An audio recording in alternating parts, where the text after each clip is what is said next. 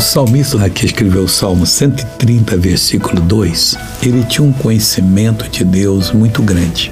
Ele sabia que não era a palavra que saía que Deus ia escutar, mas a voz dele que estava naquelas palavras, o desejo dele. Diante de Deus, não fale qualquer coisa, ele não é igual a você, ele é Deus. Seja uma pessoa pronta para ouvir e tardia para falar. E quando você entender e sentir agora é a hora, fale com segurança e considere aquela oração respondida desde aquele momento, desde que ela tenha sido feita sobre as promessas de Deus. O Senhor escuta a minha voz. Senhor, escuta a minha voz, ele disse. Seja os teus ouvidos atentos à voz das minhas súplicas é assim que Deus quer que você haja diante dele. E sabe o que vai acontecer? Você vai ser atendido. Vamos orar? Eu quero clamar por essa vida. Meu Deus, escuta a voz, a nossa voz, no meio das nossas palavras. O nosso desejo, Pai, aquilo que queremos que se realize de acordo com o que está escrito.